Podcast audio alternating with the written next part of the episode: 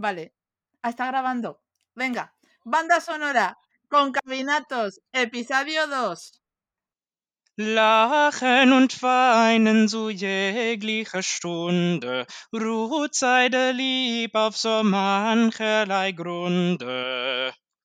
Morgens lacht ich vor Lüst, und warum ich nüne weine, bei des Abends Scheine, ist mir selbst nicht bewusst, ist mir selbst nicht bewusst. Eh, eso sería una, un pedacito ¡Qué bonito! Si nos dan otros 10 likes, le regalamos una oveja.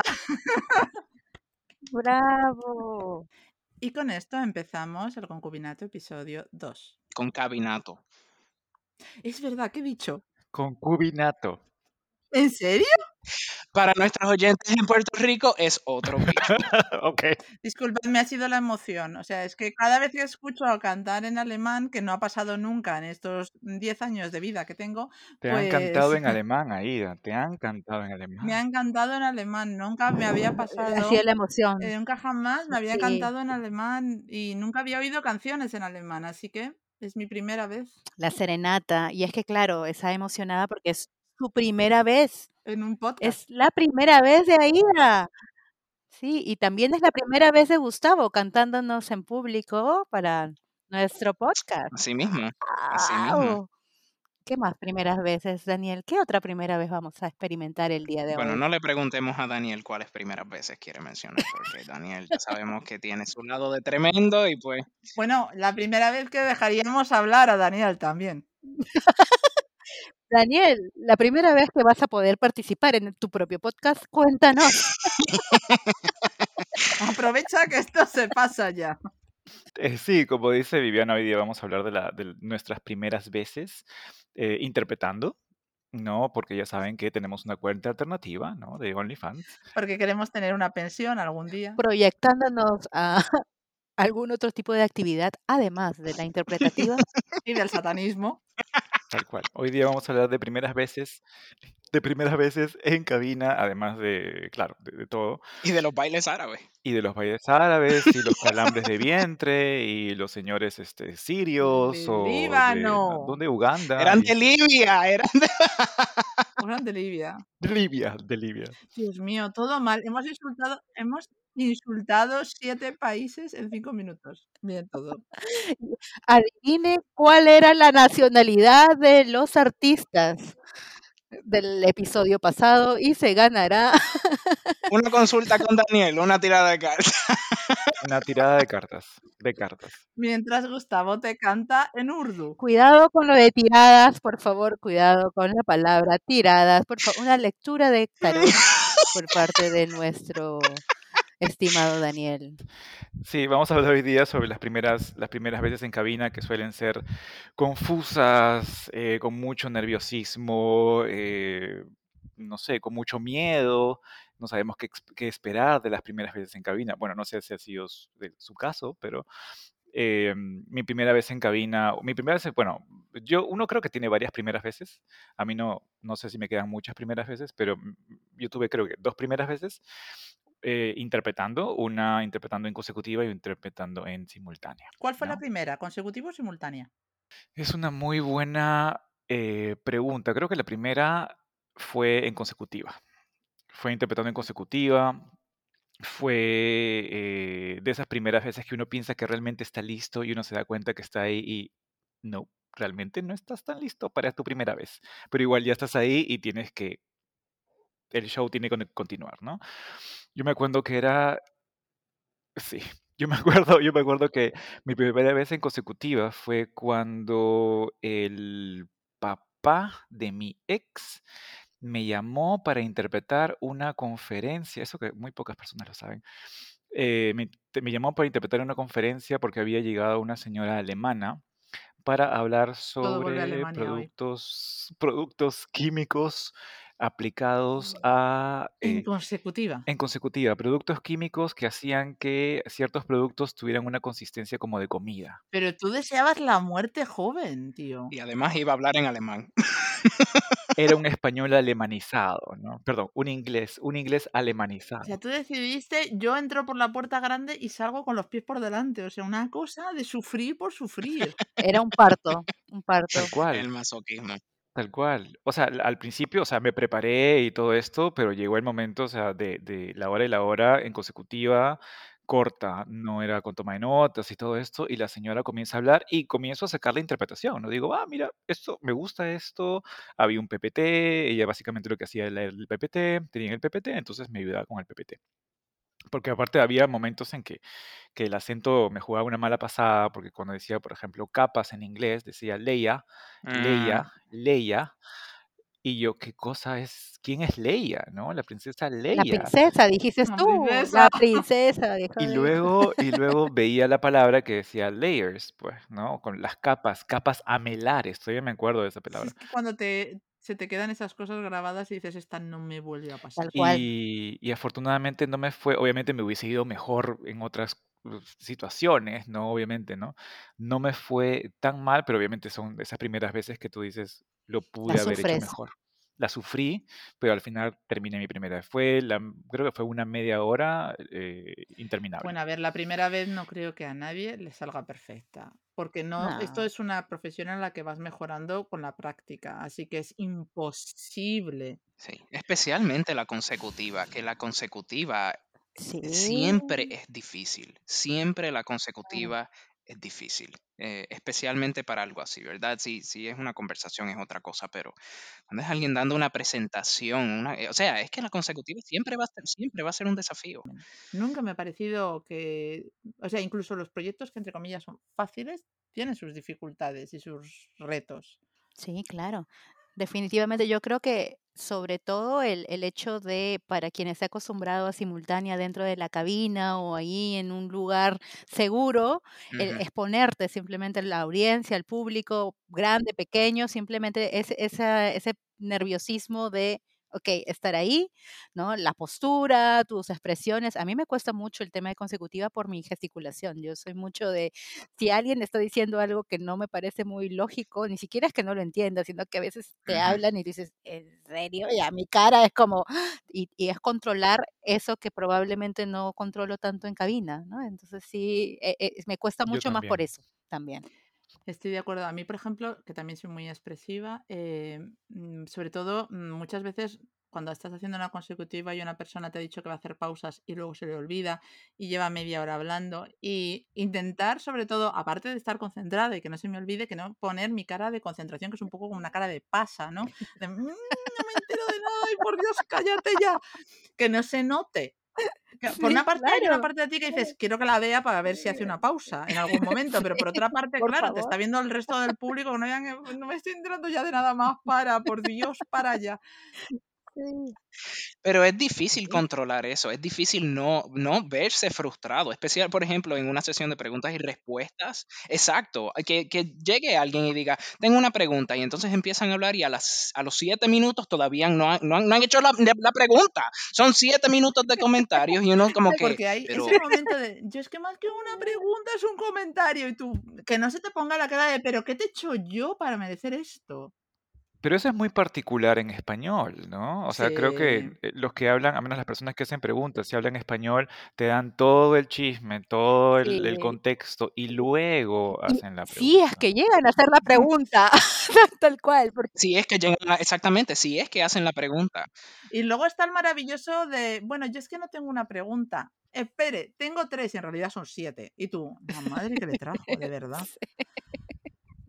Sí, Así que definitivamente no es una tarea fácil una consecutiva, larga, corta, en público. Eso fue una, fue una primera vez, una primera vez eh, complicada, Sí. ¿no? Como todas las primeras veces. Además en alemán y cosas técnicas, ¿no? Me da. No, Sí. no, Era una señora alemana que hablaba inglés, ¿no? Una Ah, bueno. eh, Ah, señora alemana que ok, hablaba claro, inglés. Entonces la pero era del inglés al español.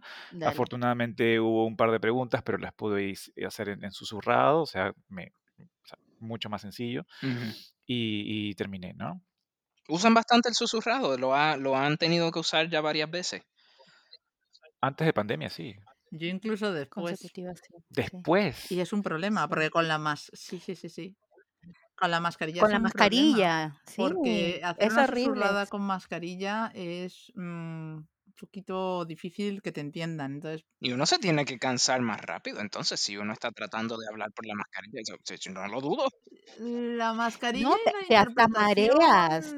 son aliados necesarios por la situación, pero se te reseca la Sí, claro. garganta. Yo me acuerdo que he hecho una semana de consecutiva y lo que pasaba era que al comienzo, literalmente el primer día, de lo que no tenía la costumbre, me estaba mareando y sentía que se me estaba yendo el aire y que en algún momento caía, y no era poe er no era la dificultad del contexto, sino era simplemente que me faltaba el aire y en algún momento tenía que moverlo un poco más abajo y claro, eh, el tenía que explicarle también, le digo: "Me sien no me estoy sintiendo bien" Me voy a desmayar, señor. "y me me estoy sintiendo sí, siento que me falta el aire".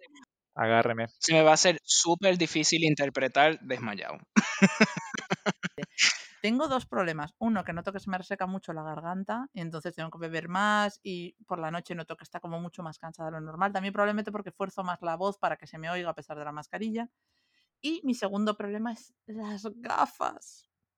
Porque me paso el día haciendo consecutiva con las gafas empañadas, que tengo que casi leer en braille las notas, y le cuento lo que estoy recordando a gente a la que no veo, o sea, porque yo le hablo una neblina ahí al fondo, que digo: "Espero que les esté gustando, porque no me entero de nada".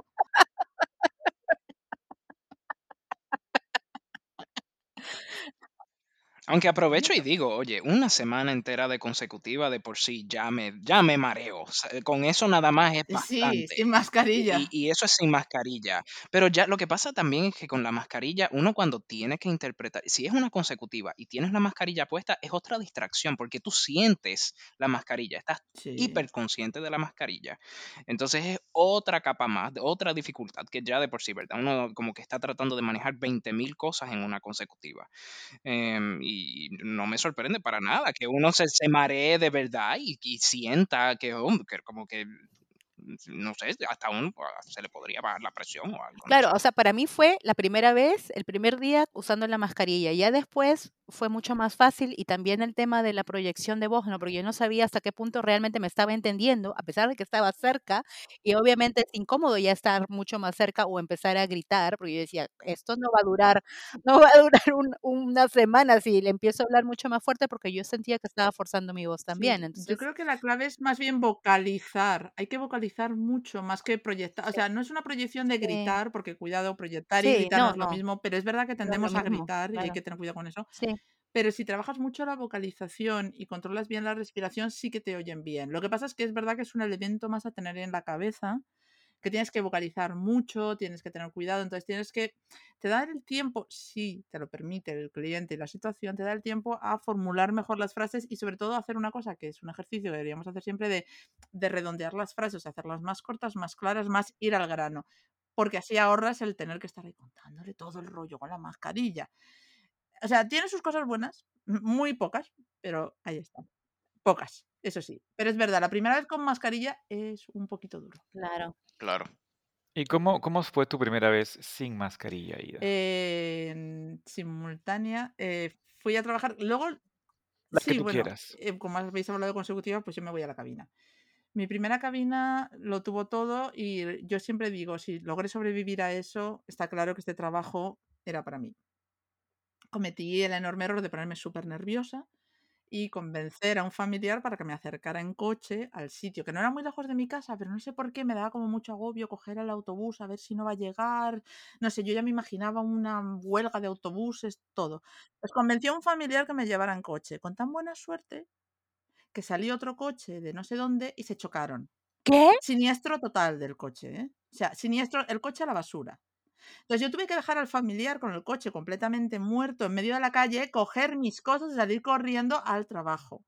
Llegué, o sea, no era un sudor, era como una mancha de sudor toda. Yo superestresada, agobiada, me medio relajé y, eh, tenía un compañero de cabina con el que luego he trabajado muchísimos años y al que siempre he querido muchísimo y se lo agradezco, porque si no hubiera sido él, yo creo que me habría ido llorando a mi casa, que me calmó mucho, en plan: "Tranquila, ya estás aquí, no te preocupes, yo arranco, tú mientras vas escuchando, te vas metiendo en situación y tal".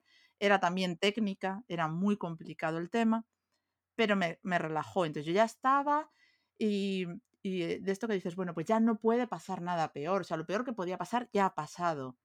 Y entonces se nos cayó encima la cabina. Se No. desmontó encima nuestro, se desmontó completamente y acabamos mi compañero de pie sujetando eh, el escritorio y el micro y yo sujetando el ordenador.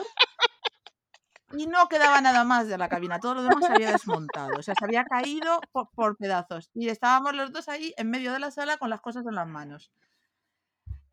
Y lo único que se me... Y era mi turno encima, entonces lo único que se me ocurrió decir fue, disculpen, la cabina tiene que parar un momento por un problema técnico. A ver, todo el mundo nos estaba mirando porque, claro, se hizo un ruido al caer, se hizo un... Se dieron cuenta del problema técnico, va. Yo creo que, yo creo que no dudaron. No, es- no es la mentira, dice, de que un problema técnico y en realidad no escucharon, pero no, ahí sí fue problema técnico. wow. Esa fue mi primera cabina. Fue- una primera vez bastante, bastante accidentada. Es la primera vez tan accidentada. Y eso Eh, que... Me tuve que ir luego a casa a dormir, literalmente. Estaba estresadísima, agotadísima y dije, yo, esto es un horror. Yo había hecho ya consecutiva y yo pensé, yo a partir de ahora solo hago consecutiva, esto de la simultánea no es para mí. Y luego, bueno, luego nos hemos encontrado y nos hemos querido, pero fue una primera cita terrible. Oye, pero pues, eso sí, eh, como que tener esa mentalidad, tal vez no todo el mundo, ¿verdad? Eso de De que pues aquí la gloria, ya dijo. esto es lo peor, ¿verdad? Cual. no, no puede, Sobreviví. exacto, ajá, no, eh, no existe nada después de esto. Bueno, han, han pasado, han pasado cosas más extrañas, bueno, no tan extrañas como ese día todo junto, a lo mejor no, pero han pasado cosas. Lo que pasa es que ya con el tiempo lo vas poniendo en perspectiva, ¿no? No Sí, sé. sí. A todos nos han pasado cosas que tú dices, "Mm, ¿por qué a mí? ¿Qué he hecho yo? ¿Por qué hago esto? Sí, Gustavo, ¿a ti, a ti te, va- te ha pasado alguna cosa en tu primera vez? ¿Una, una cosa rara? O buena. También puede ser buena. ¿Alguna cosa rara en mi primera vez o buena? Bueno, yo supongo que diría, la primera vez que a mí me contrataron para interpretar era para una serie de, a ver, eso era una serie de negociaciones de contrato para un sindicato aquí en los Estados Unidos, un sindicato de conserjes que cubre la nación entera. De hecho, es un sindicato internacional que también opera, creo que en Canadá. Em, y a mí me contrataron, yo estaba viviendo en Nueva York cuando eso, y los trabajos eran en Filadelfia. Entonces me tocó montarme en un tren, llegar a Filadelfia. Eh, fueron cinco días no corridos, eh, aunque dos de las fechas sí fueron corridas y esa noche nos pusieron en un hotel. Em, y estaba con mi compañera Samantha Vila. Y yo recuerdo que el penúltimo día nos dijeron, "Eh, creo que ya mañana lo vamos a cancelar, no vamos a necesitar los servicios, lo cobramos como quiera pero era porque ese, ese penúltimo día decidieron hacer todo lo que faltaba de las negociaciones y estuvimos como 14 horas haciendo simultánea sin descanso. Eso fue, o sea, fue absurdo, absurdo. Pero también era con este, con un equipo portátil, con el Bidul, ¿verdad? Entonces tampoco era que estábamos en una cabina, no teníamos nuestro espacio, estábamos sentados en una parte del salón y corríamos, eso era, corre de un lado para el otro porque no se oía bien y Claro, que, no se escucha. ajá, es- no fue un desastre, definitivamente yo puedo decir que tuve una buena primera experiencia haciendo un trabajo de interpretación. Em, pero de que jamás se me, se me olvidara ese día, ja- jamás, jamás, jamás. Yo, voy, yo recuerdo haber llegado al hotel y, y creo que me di como tres o cuatro baños de, de El bidul te hace sentirte sucio, sí, estamos de acuerdo.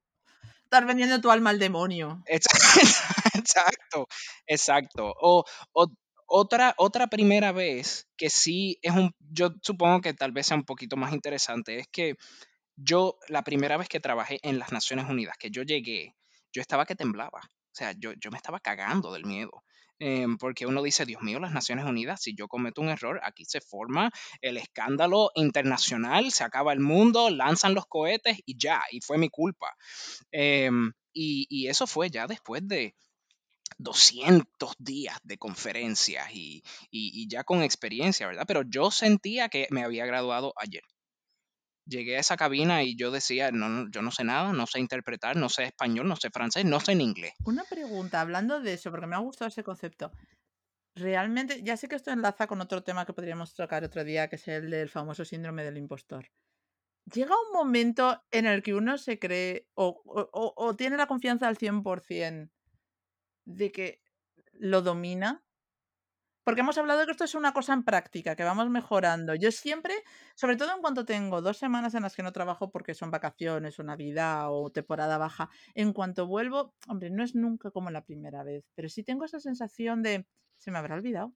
A mí sí me pasa. O sea, la primera vez que yo interpreté, bueno, ahora esto- estoy con el tema de más deportivo Ujú. y la primera vez que me dijeron para interpretar este tema de, bueno, no la primera vez, ¿no? Pero me dijeron, Daniel, interpreta esta conferencia de prensa, ¿no? Porque vienen estos jugadores, que no sé qué, y necesitan que interpretes del francés y del inglés hacia el español, ¿no? Entonces yo me puse casi casi a temblar.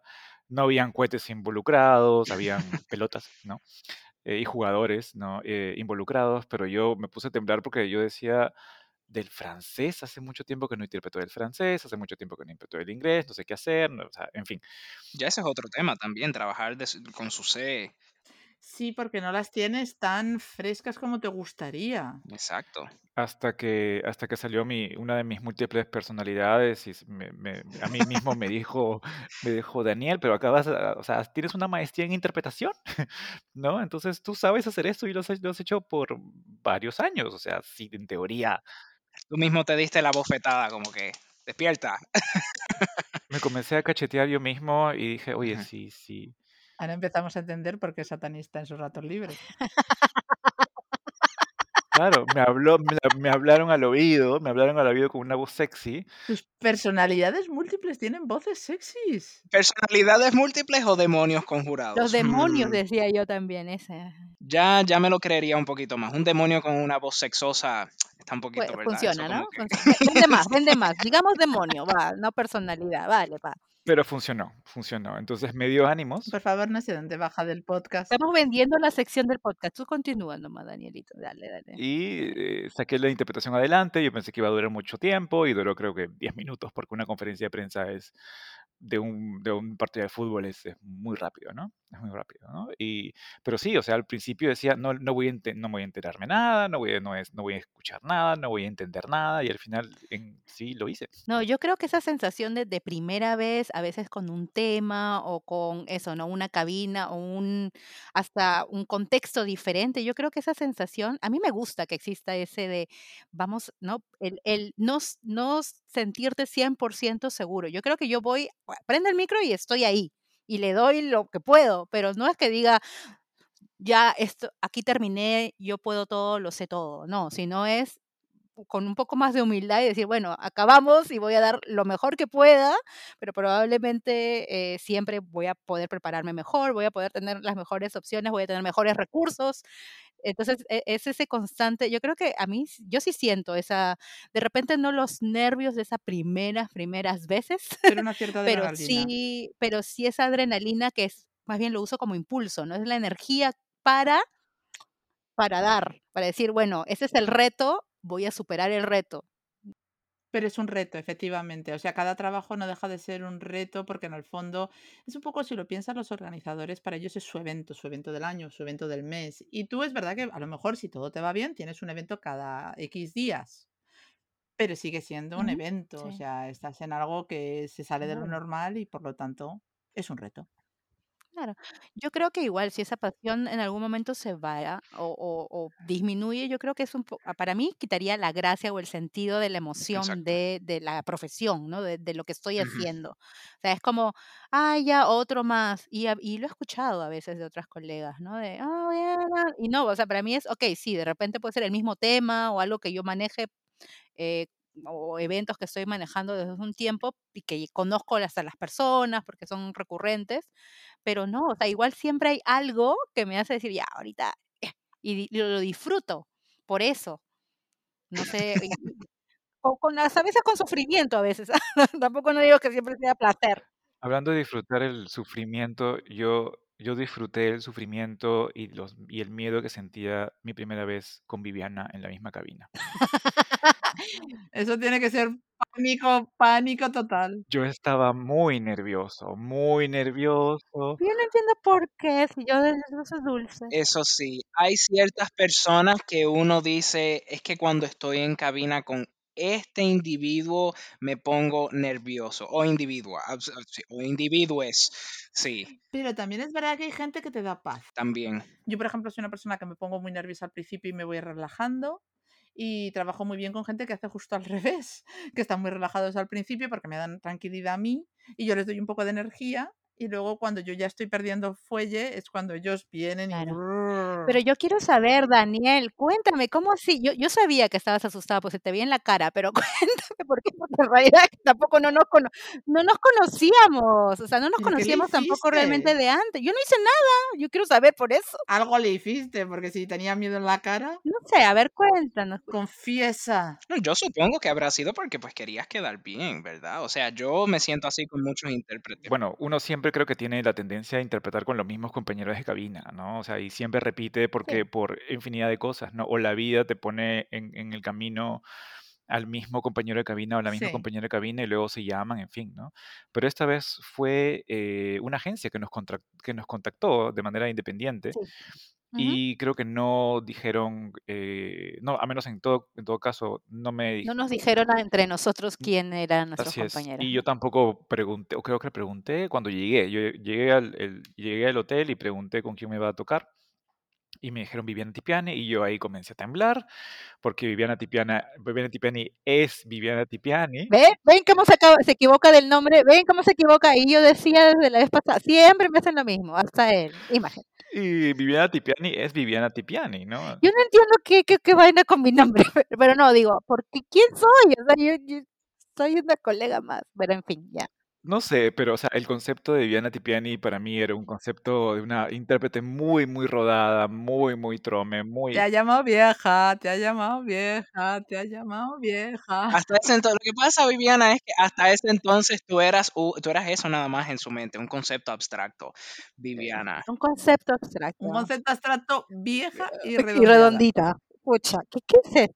Me voy, me voy de este podcast. Eh, Voy a tener que trabajar con esta yaya gorda. No, él que se hace el, el chivolo, él que dice chivolo, tiene dos años menos que yo, creo, nada más.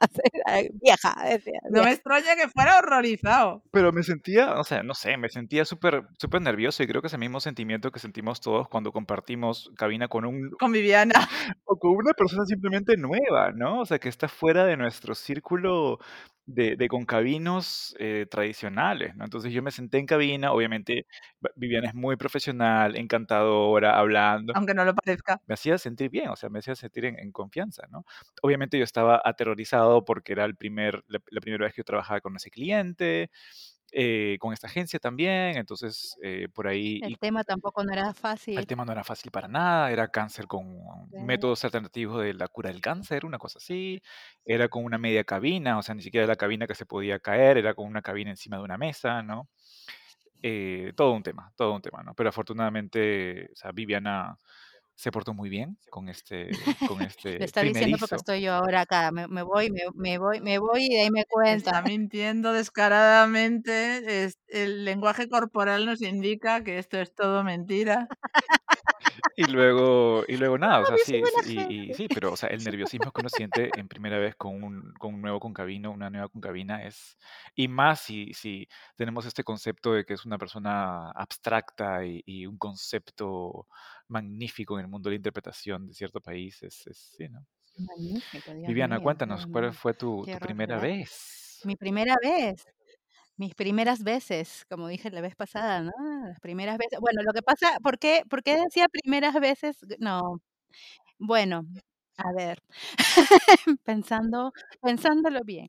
No, mi, a ver, mi primera vez eh, en consecutiva fue hacía mis, bueno, no, bueno, no sé si eso no cuenta, no, las prácticas y qué sé yo, me acuerdo que hacía en el CEPIS y, y ahí me dijeron, ah, mira, sí, sí puede hacerlo. Y entonces como que avisaron a, en la universidad y era como que, ah, mira, tiene el potencial, digamos, además de las clases, podría hacerlo. Eh, por eso, claro, para mí es mi primera vez de intérprete en consecutiva en un entorno laboral, pero eran prácticas preprofesionales, ¿no? O sea, eran en, en mis prácticas. Mi primera vez fue también, de hecho, con alemán, y fue alemán, ese sí fue alemán, alemán, era un evento legal, entonces estaba también así, ¡ah!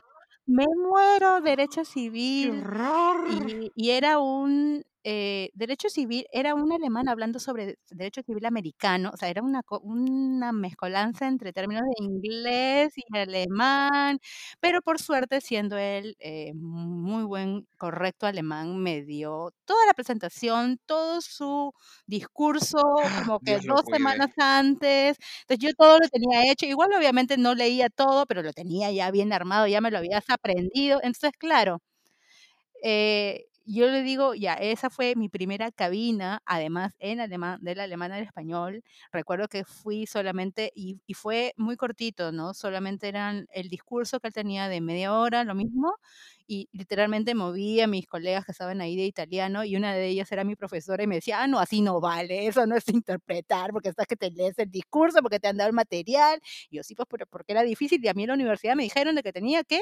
pedir el material y me han dado el material, entonces bienvenido sea y además puedo leerlo, ya sé el tema, me ¿Cuál es el problema si eso entonces uno eso le ayuda a uno a interpretar mejor? claro, ¿no? Por favor. Mu muchísimo, o sea, eso fue maravilloso, pero claro, entonces fue como que el escenario ideal perfecto que que en la realidad no se da como tal, lamentablemente, ¿no? Pero por eso yo digo, es mi fue mi primera vez, pero en realidad no lo fue tanto, porque no sufrí o no Bueno, no siempre hay por qué sufrir, mujer. Sí, eh, sí, yo lo sé, lo sé, pero en el sentido de no experimenté el hecho de estar en cabina con un compañero, una compañera, eh, el, el tener que preparar o hacer otro tipo de temas o qué sé yo.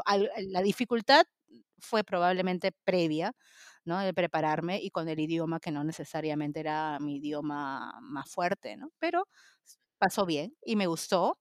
Eh, y yo realmente creo que mi primera vez fue, eh, recuerdo, en, en el foro, el primer foro social europeo en Florencia, llamaron a voluntarios eh, a- por todos lados, creo yo, eh, dentro de Europa para participar como eh, para interpretación. Habían, creo que para las, los eventos oficiales o para los, las grandes reuniones sí habían contratado intérpretes, pero para las reuniones paralelas no. Sea, era un mundo de gente, era un caos gigante y era impresionante porque claro que me mandaban a las cabinas, yo estaba yendo con ese, con ese caso también, con tema de alemán, pero en realidad yo había dicho que prefería eh, algo con inglés o hasta con francés si quería.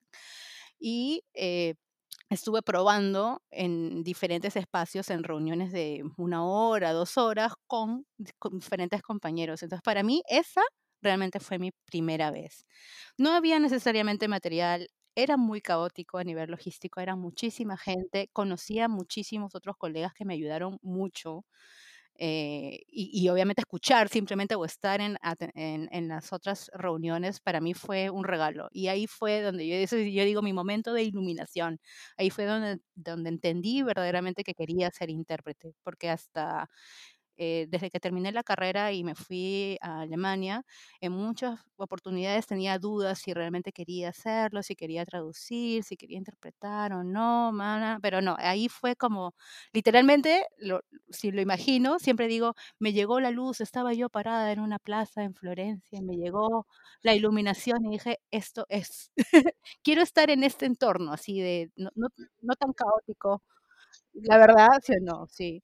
Y bueno, no sé si quería estar ahí, pero dije: "Uy, podría ser chévere hacer esto", ¿no? O sea, de viajar por todo el mundo, ir a diferentes reuniones, que me paguen por estar ahí donde están pasando las cosas y de que tú te enteras de primera mano, ¿no? Lo lo que lo que realmente llega a suceder, o te enteras de cosas que nadie más escucha también, ¿no? Entonces, eh, realmente en ese momento me me hizo el el cambio del chip, fue el clic, porque en la universidad te lo dicen, ¿no? Y tú escuchas y dices: "Sí", pero una cosa es que te lo digan, otra cosa es experimentarlo.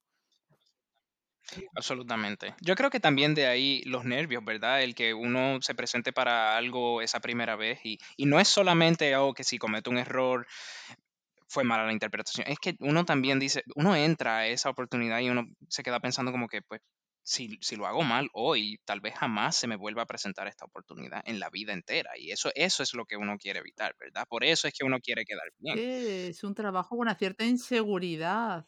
A ver, todos hemos cometido algún fallo, somos humanos, no hemos hecho todos los trabajos perfectos, aunque nos hubiera gustado, pero siempre tienes la sensación, muchas veces incluso con un fallo muy tonto, que no será a lo mejor nada grave, que no ha cambiado el significado de nada, que en todos, ah, pero te quedas diciendo, ¿y si no me vuelven a llamar? Si no le caigo bien a Viviana Tipiani. Eso es muy fácil porque no le cae bien nadie. Nadie, nadie, nadie, nadie. Cuando sabes eso ya el resto del miedo lo pierdes. No, pero eso es bien, eso es real, o sea, uno tiene esa misma preocupación de que, por ejemplo, este, yo terminando en el MIS, nos vino a visitar eh, para un- una clase nada más, eh, una señora que se llama Alessandra Bonatti. Y Alessandra Bonatti era la intérprete de Obama. Ella fue jefa del Departamento de Estado, si no me equivoco, aquí en los Estados Unidos para, para la sección de interpretación específicamente. Y yo creo que ya durante la pandemia me metí con una agencia que la usa ella constantemente. Entonces, esa primera vez que me tocó interpretar con ella en cabina, yo, estaba que temblaba, esa vez también, o sea, porque yo decía, diablo, esta es la, esta, es- esta mujer es- ella, ella, ella sí es la última Coca-Cola del desierto, ¿verdad? Entonces, no quería quedar mal y esa preocupación de que si digo un disparate, si me sale algo mal, si digo algo que realmente fue, fue lo opuesto, al lado de ella y que ella me oiga, olvídate, porque si aquí se me acaba la carrera entera. Claro, y yo creo que ese es el tema de muchos, muchos jóvenes que están empezando y que tienen ese miedo. No tanto, no es que no sean, no, no es que no pueden interpretar, sino es a veces con quién estás y qué tanta confianza te da, y a veces es el nervio de qué te está diciendo, qué te va a decir, porque no conoces. Sí, que entonces afecta tu propio rendimiento, absolutamente. Pero no solo le pasa a los jóvenes, eh, cuidado, o sea, Acá Daniel ve ya con sus 50 años de experiencia, tenía miedo por mi nombre, que yo no entiendo por qué, pero ahí está. No, no, no, tú eres mayor que yo. Pero a uno también le puede ocurrir, a, un- a uno también le puede ocurrir lo mismo con un intérprete que es más joven o alguien que se acaba de, de graduar de un programa, que entonces uno dice, bueno, si somos del mismo, del mismo programa, esta persona lo tiene todo fresco y, y- y acaba de completar estos dos años, por ejemplo, de una, un- una capacitación súper intensa, me van a escuchar a mí, yo no puedo cometer ¿o nos pasa, por ejemplo, cuando en cabina estás con una persona con la combinación al revés? Es decir, tú tienes eh, el inglés de B y te toca un inglés A y tú dices, Oh, sí. espera, que ahora me toca hacer retour, a ver si ahora voy a pronunciar mal algo, a decir mal algo, que tú normalmente estás tranquilo y que está bien tener un compañero de retour de lengua nativa porque realmente para el cliente está ganando mucho, pero tú por dentro, tú quieres hacerlo bien, tú quieres quedar bien y a veces hay compañeros que muy amablemente te destacan algún fallillo de pronunciación con lo que tú aprendes, pero también al mismo tiempo tienes alguno que te mira que te dices, ¿qué habré dicho mal ahora? Y tú, Dios mío, ¿qué habré dicho mal ahora? Sí, sí, sí, sí. Sí, claro. No, a mí me ha pasado que llego a cabina con unas colegas que tienen mucho más tiempo en, en- ¿no? experiencia y, me, y, y aparte te lo dicen y te intimidan desde buena, de una entrada. Es como, yo tengo no sé cuánto tiempo y he hecho no sé qué. Y yo, "Ah, ya. Entonces, para mí, por ejemplo, mi estrategia es siéntate, calma y escucha. Y hay, en muchos casos lo que he sentido es, no, es que yo, es- o sea, sí, se nota que puede tener la experiencia, me puede decir, me puede sacar el currículum si quiere delante, pero eh, estamos ahorita, como decíamos en un comienzo, no somos equipo, o sea, no es, aquí no es la personalidad, aquí no es solamente tal o cual persona, somos las dos y tenemos que hacer el trabajo lo mejor que se pueda como equipo, porque no es aquí una competencia de cuántos años tienes tú, cuántos años tienes yo, si lo hago mejor o no, si me equivoqué en tal o cual palabra, no la pronuncié bien, si es tu lengua B o C, no sé, e- eso es, eso es completamente, en ese momento es, es indiferente, ¿no? Estás ahí con el equipo. Es que en la cabina somos un equipo. O sea, de ahí el concabinato. Es el trabajo de los dos.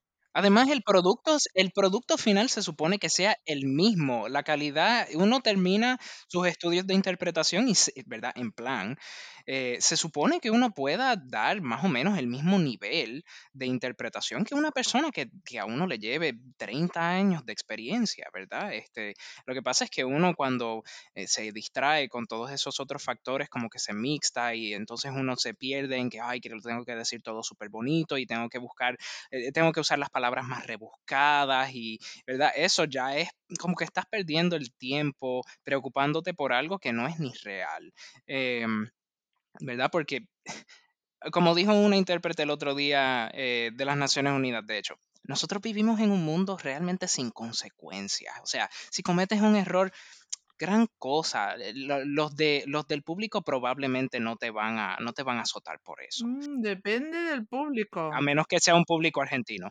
Em, ¿Por qué? Pobres argentinos, ¿les gustan los látigos? ¿Qué Argentinos que nos escuchan, que nos comenten qué pasa con los látigos ahí.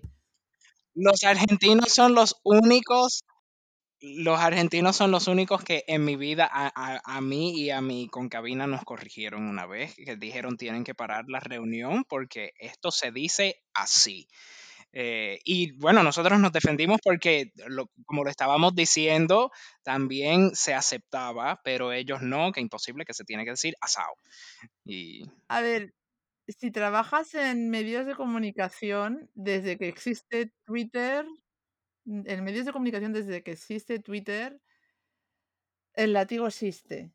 O sea, Twitter puede destacar el trabajo bien hecho, porque también tiene un lado positivo y puede destacar el trabajo bien hecho. Y si lo haces bien, te va a decir cosas maravillosas. El problema es que te las creas, porque luego la semana que viene te equivocas una tontería de pronunciación y te cruje por todas las esquinas. O sea, es, es un amante caprichoso. Te quiere mucho un día, el día siguiente te aborrece. eso Mm, sí, eso sí. Yo creo que a lo que iba es que el, al público probablemente no le va, no le va a molestar mucho que digas una cosa, no sé, usando, qué sé yo, terminología de una variante y no de otra.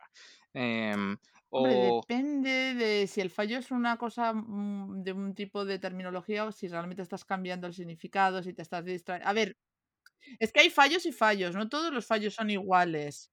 Y hay algunos fallos que a lo mejor no tienen consecuencias porque no te dicen nada y no pasa nada, pero tú sabes que no, has, no, no, no ha salido bien. O sea, hay trabajos que, por el motivo que sea, no vamos a entrar en ello, hablaremos otro día de fallos si queréis, pero hay veces en que los fallos deberían tener consecuencias. A veces no las tienen y a veces sí que deberían, ¿eh?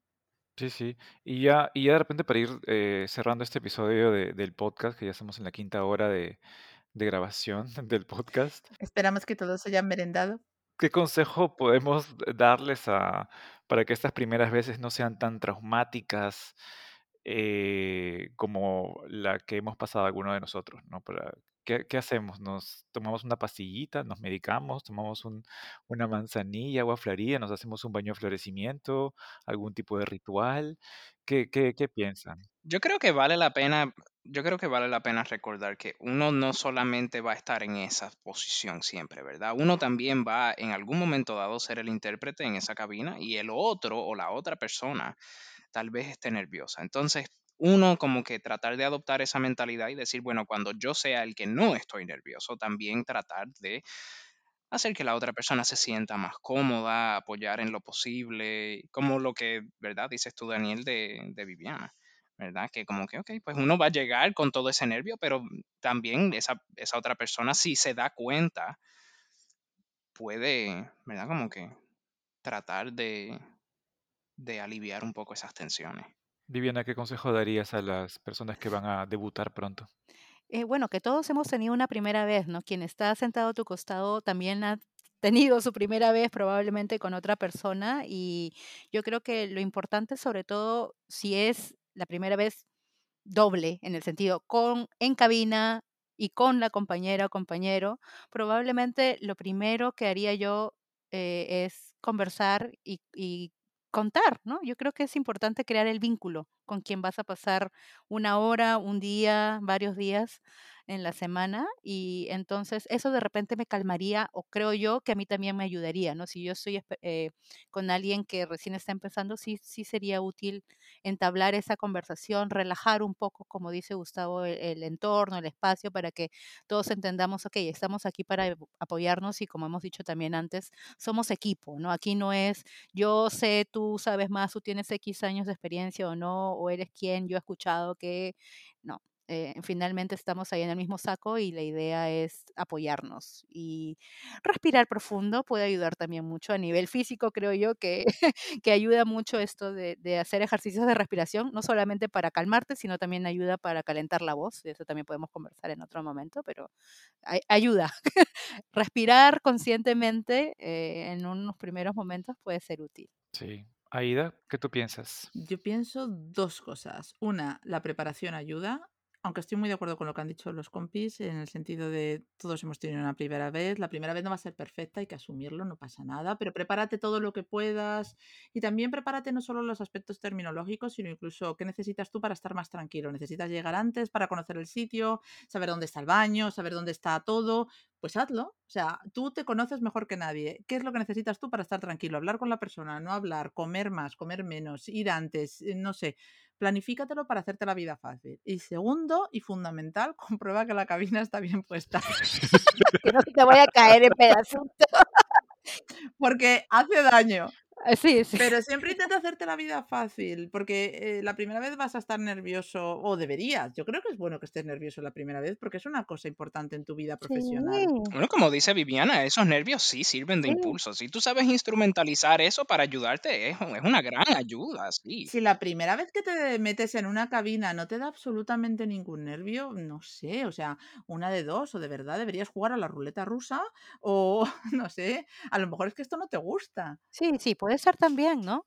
Eso es Ah, oye, que a lo mejor hay gente que controla muy bien los nervios y les encanta la interpretación. No digo nada, ¿eh? Pero Sí, pero controlar bien los nervios no es lo mismo que no sentir nervios. claro, o sea, si no sientes absolutamente ningún nervio y además miras más a- mal al gato de tu vecina y planeas cómo matarlo por la noche, no sé, ahí a lo mejor medicación.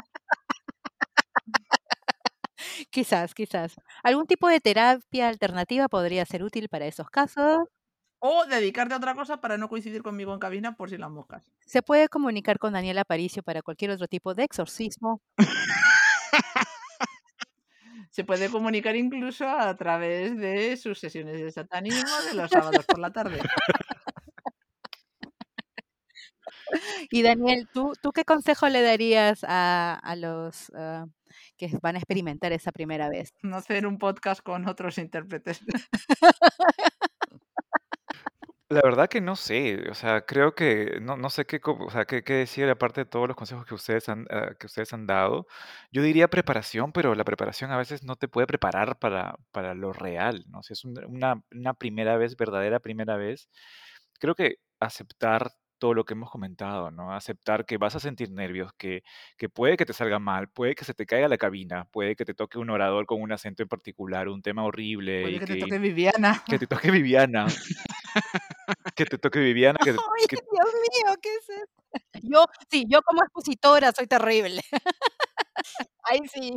que te toque interpretar 14 horas con un equipo portátil, o sea, esas cosas pueden pasar y, y uno tiene que estar, creo que, esperando lo mejor, preparado para lo peor, lo, lo mejor que se pueda, Es que la interpretación se trata del factor sorpresa. Si no fuera el caso, entonces todo sería traducción, ¿verdad? Este, otra cosa que sí creo que vale la pena mencionar es si es tu primera vez interpretando en simultánea o en consecutiva o hasta para exámenes, por ejemplo, tener algo que hacer después del evento, que uno diga, ok, se acaba y me desconecto por completo, pienso en otra cosa, voy a comer con amigos o salgo a bailar, un karaoke, lo que sea, lo que a uno le apetezca para como que ya soltarlo y dejar ese evento en el pasado y decir, mira, ok, no pasó nada, Sí. ya, sobreviví. Sí, me, me has hecho recordar y se me ha puesto hasta la piel de gallina prepararte para exámenes. Dios mío, yo hice un curso hace poco eh, de re-speaking durante la pandemia y teníamos en la parte final de los módulos que hacer las pruebas y desde hace mucho tiempo que no hacía pruebas, además de hacer pruebas de lo que habíamos estado haciendo en prácticas, que es esto del rehablado y qué sé yo, que es un poco más allá de, de lo que es eh, interpretación simultánea nunca había sentido ese estrés del examen. Era horrible. Ay, yo literalmente salí, di, di los exámenes y dije, no, esto fue un desastre. No sirvo para nada, ni siquiera sé interpretar qué estoy haciendo. Ah, Pero, pero era la tensión que sentía, porque claro, algunos ejercicios me salieron bien y otros no tanto, pero claro, tenía miles de otras cosas mal que seguía haciendo a la vez. Eh, entré igual en el curso y no, no estaba dando realmente todo de mí, pero yo misma soy consciente, ¿no? Y los nervios de examen para mí han sido muy diferentes, ¿sabes? Los nervios que te están siendo interpretando nunca han sido tan, tan, tan grandes como estos para dar un examen. Así que me puedo imaginar ahora los chicos que estudian, que están en las maestrías, Entiendo, entiendo.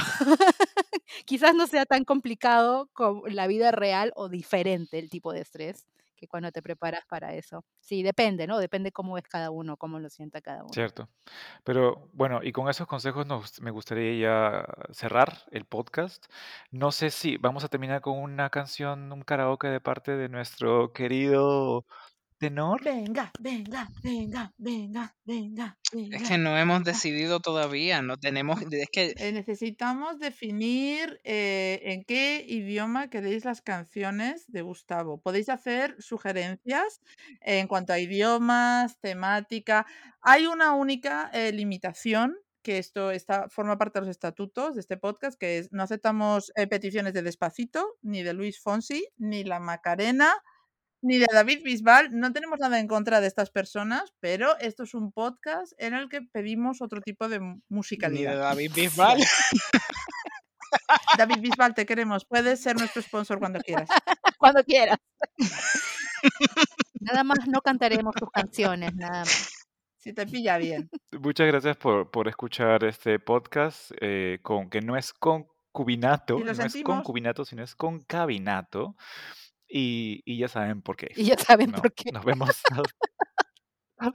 nos vemos el próximo episodio. Chao. Hasta luego. No, así todos. Chao, con la Chao. manito para que nos vean.